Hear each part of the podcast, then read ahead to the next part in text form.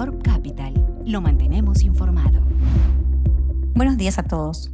Nos encontramos nuevamente para comentar nuestra visión sobre los mercados accionarios andinos. Los mercados de renta variable reanudaron una tendencia positiva en marzo y abril, ya que la Fed reafirmó su compromiso de continuar proporcionando liquidez y mantener bajas las tasas de interés hasta 2023, lo que se reflejó en la estabilización del rendimiento de los bonos del Tesoro a 10 años en torno al 1.6%. Latinoamérica tuvo un desempeño superior entre los mercados emergentes, liderada por México y Chile, que registraron retornos en torno al 9% en dólares en marzo. Por otro lado, Perú exhibió una fuerte contracción en medio de una incertidumbre por las elecciones presidenciales, que resultaron ser una gran sorpresa, mientras que la renta variable colombiana se mantuvo en territorio negativo.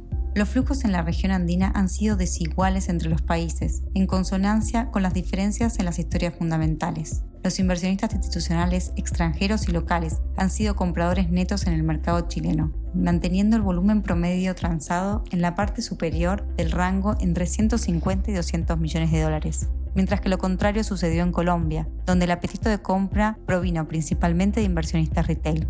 En Perú, los flujos han seguido las noticias en el frente político, mientras que los fondos de pensiones se mantuvieron al margen, ya que el Congreso aprobó un nuevo retiro de ahorros previsionales y tendrían que abordar este nuevo evento de liquidez. Nuestra preferencia relativa por el mercado chileno desde enero ciertamente ha valido la pena, con un rendimiento en torno al 19% en dólares a la fecha, frente a una caída del 4% del MCI Latam. Sin embargo, ahora nos enfrentamos con algunas nuevas fuentes de preocupación que podrían conducir a una toma de utilidades.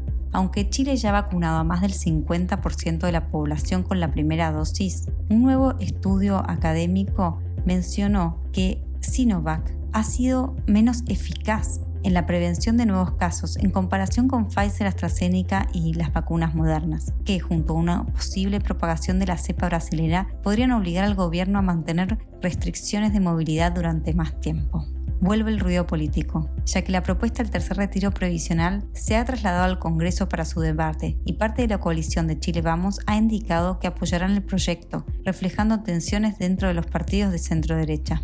Además, se ha visto un incremento significativo en el nivel de apoyo de Pamela Giles, del Partido Humanista, que ahora lidera las encuestas de la carrera presidencial. Es demasiado pronto para llegar a una conclusión y creemos que el nivel de apoyo de Pamela Giles está relacionado con una mayor exposición a los medios debido a la discusión sobre los retiros de ahorros previsionales. La elección constituyente se pospuso para mediados de mayo. Hoy el mercado está asumiendo que los partidos de centro derecha obtendrán al menos un tercio de los escaños en la Asamblea Constituyente, lo que podría darles poder de veto. Cualquier otro resultado podría tener un impacto en el mercado. Dada la mayor probabilidad del tercer retiro de ahorros previsionales, esperamos que los fondos de pensiones se mantengan al margen con menos apetita de compra. Habiendo dicho esto, no estamos ansiosos por cambiar nuestra recomendación de sobreponderar en el caso de Chile, aunque reconocemos que el mercado probablemente entrará en un modo de pausa. Desde una perspectiva de mediano plazo seguimos positivos con el índice local por varias razones. Mantenemos nuestra proyección de crecimiento del PIB del 6.3% para este año, a pesar de las nuevas cuarentenas, ya que los fundamentales no han cambiado. La actividad económica estará impulsada por el estímulo monetario y fiscal, el despliegue del proceso de vacunación, que debería permitir volver a la modalidad normal a mediados de año, el dinamismo del consumo privado por los altos niveles de liquidez de los hogares y mayores precios del cobre. Por otro lado, los resultados corporativos han seguido sorprendiendo positivamente y el potencial tercer retiro debiera impactar positivamente a los sectores de retail y bancario. Las valorizaciones aún se mantienen con cierto descuento respecto al promedio histórico. Finalmente, la falta de catalizadores en Colombia y el escenario incierto en Perú nos impide ser más agresivos en este mercado. En cuanto a la estrategia, creemos que es hora de ser más selectivos y ver algunos sectores como bebidas, telecomunicaciones, servicios públicos que se mantienen con cierto rezago. Mantenemos en COSUD como nuestra preferida y hemos decidido eliminar Santander de nuestras ideas de trading para bajar nuestra exposición a bancos. Y hemos rebajado la calificación de BCI a neutral después de un espectacular repunte en lo que va del año seguimos favoreciendo CMPC como apuesta en el sector de materias primas. Y también nos siguen pareciendo valorizaciones atractivas en Gener, Entel, Andina, Conchitoro y SMSAM.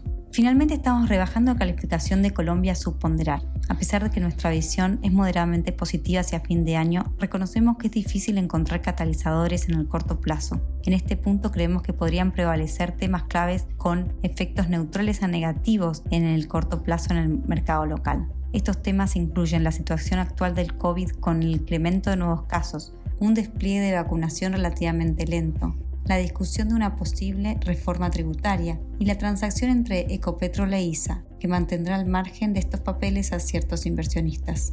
Finalmente, también creemos que la reciente corrección del mercado peruano debido a la incertidumbre política podría marcar un buen punto de entrada. Por lo tanto, hemos decidido cambiar la recomendación de Perú a neutral. En Colombia estamos agregando a mineros dentro de nuestras acciones favoritas para complementar nuestras preferencias en el sector financiero tanto de Banco de Bogotá como Grupo Val han seguido obteniendo mejores resultados en comparación con el índice Colcap y siguen siendo acciones preferidas.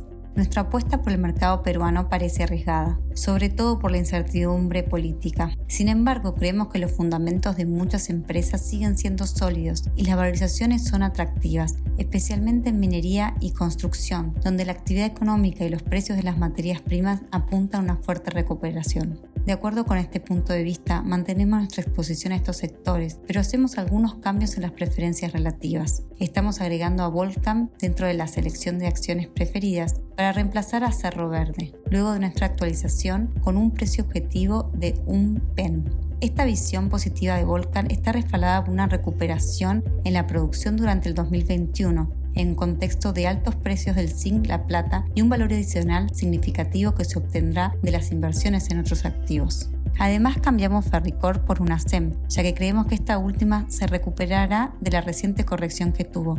Finalmente, mantenemos en la distribución dentro de nuestras acciones preferidas como una jugada defensiva. Muchísimas gracias por escucharme.